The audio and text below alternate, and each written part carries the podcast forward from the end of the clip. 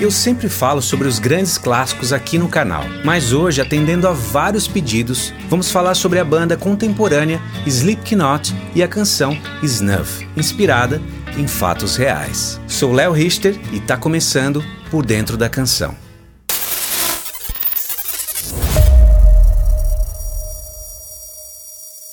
Slipknot é uma banda americana de heavy metal formada em Des Moines, Iowa, em 1995, pelo percussionista Sean Crahan, o baterista Joey Jordison e o baixista Paul Gray. Depois de várias mudanças na formação em seus primeiros anos, a banda se manteve com nove integrantes por mais de uma década. Corey Taylor se juntou a Slipknot em 97 após ser convidado para o ensaio da banda por Joey, Sean e Mick. Mas Corey já cantava no Stone Sour nessa época e deixou a banda após ele assumir os vocais no Slipknot e retornou em 2002 para lançar o seu álbum homônimo com a banda. O Slipknot é conhecido por sua imagem que chama muita atenção, o estilo agressivo das músicas e shows enérgicos e caóticos. No Halloween de 1996, o Slipknot lançou um álbum chamado Mate, Feed, Kill, Repeat, único álbum com o vocalista Anders Kosefny, lançado em 31 de outubro de 1996 com uma tiragem de apenas mil cópias. Apesar de ter sido considerado o álbum de estreia do Slipknot,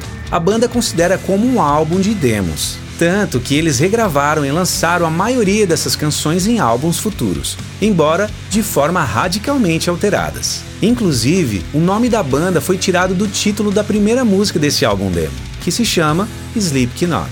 E a banda ganhou fama rapidamente após o lançamento de fato do seu primeiro álbum, auto-intitulado em 1999, com a produção musical de Ross Robinson, que já produziu bandas como Korn, Limp Bizkit, Machine Head e a banda brasileira Sepultura, inclusive o álbum clássico da banda Roots. O segundo álbum do Slipknot, Iowa de 2001, embora com um tom mais sombrio, tornou a banda mais popular, mas após um breve ato, a banda voltou somente em 2004 com o álbum Volume 3, The Subliminal Verses. E em 2008 eles lançam o quarto álbum de estúdio, All Hope Is Gone. O álbum tem um som mais eclético, incorporando elementos dos seus três primeiros álbuns, e mostra o Slipknot abandonando completamente o gênero nu metal. Canções como Gematria, The Killing Name e a faixa título All Hope Is Gone defendem a parte mais brutal da banda, influenciada pelo death metal, e as faixas mais trágicas e sentimentais como Dead Memories e a canção Snuff.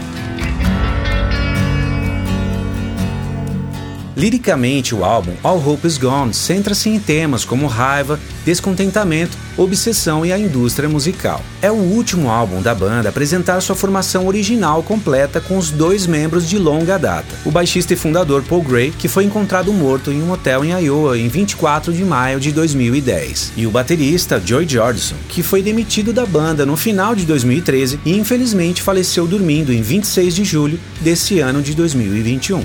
Snuff é o quinto e último single do quarto álbum All Hope Is Gone. De acordo com o vocalista Corey Taylor, essa música é muito pessoal e foi inspirada em alguém muito especial para ele, que o ajudou a sobreviver de um episódio realmente muito sombrio da sua vida. E ele acabou se apaixonando por essa pessoa e pensou que ela também tivesse os mesmos sentimentos por ele. No entanto, não foi o que aconteceu, e ele ficou realmente decepcionado com isso e resolveu escrever essa canção.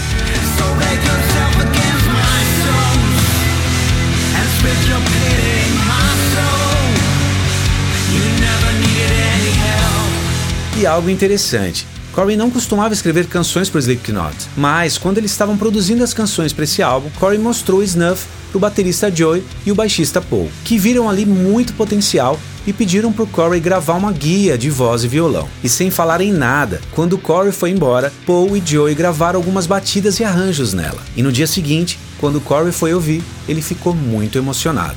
Apesar da palavra snuff ser o título da música, ela não aparece na letra. O significado da palavra é rapé, que é na verdade um tipo de tabaco sem fumaça que as pessoas usam para sentir apenas o cheiro que ele exala. E isso dá uma certa sensação prazerosa. E é bem provável que Corey esteja se referindo a essa paixão pela garota como seu rapé, ou seja, alguém que trouxe grande prazer. E essa é uma canção muito especial para a banda considerando que foi o último single que eles lançaram antes da trágica morte do baixista Paul Gray por overdose de morfina. E Gray infelizmente morreu menos de um ano depois que a música foi lançada. Corey Taylor passou a prestar um tributo emocional a Gray, com uma versão acústica de Snuff em seu show solo.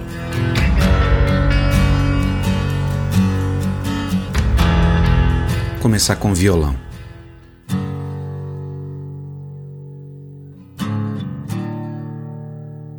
E a primeira guitarra. Segunda guitarra.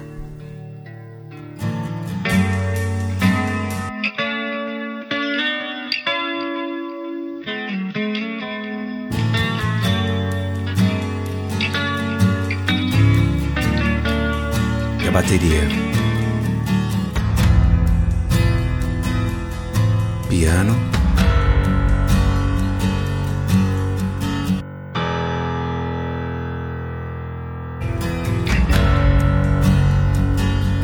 Terceira guitarra.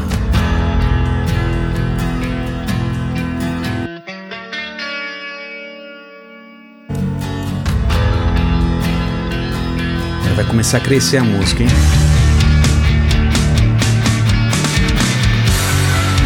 E o Ramos.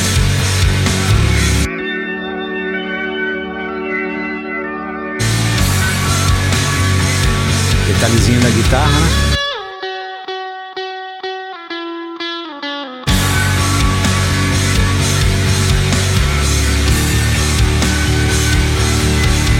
Guitarra drive, né? E as vozes. And spit your pity in my soul.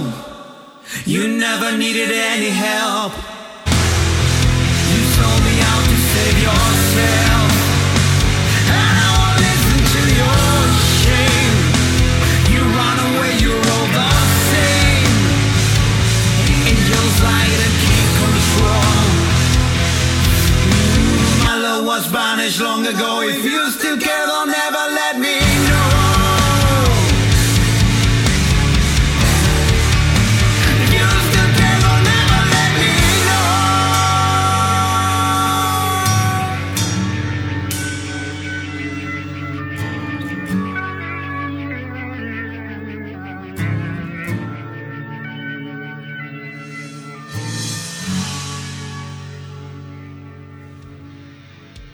E esse foi o episódio de hoje. Quero agradecer a todos que me pediram para falar sobre essa linda canção. Espero que vocês tenham gostado. E não esqueça de deixar o seu like, comentar e compartilhar com a sua galera. E dizer que esse conteúdo também é formatado para podcast, que você encontra nas principais plataformas de streaming. E aqui do lado ou na descrição tem mais vídeos da série para você maratonar. Deixo aqui meu abraço a todos vocês.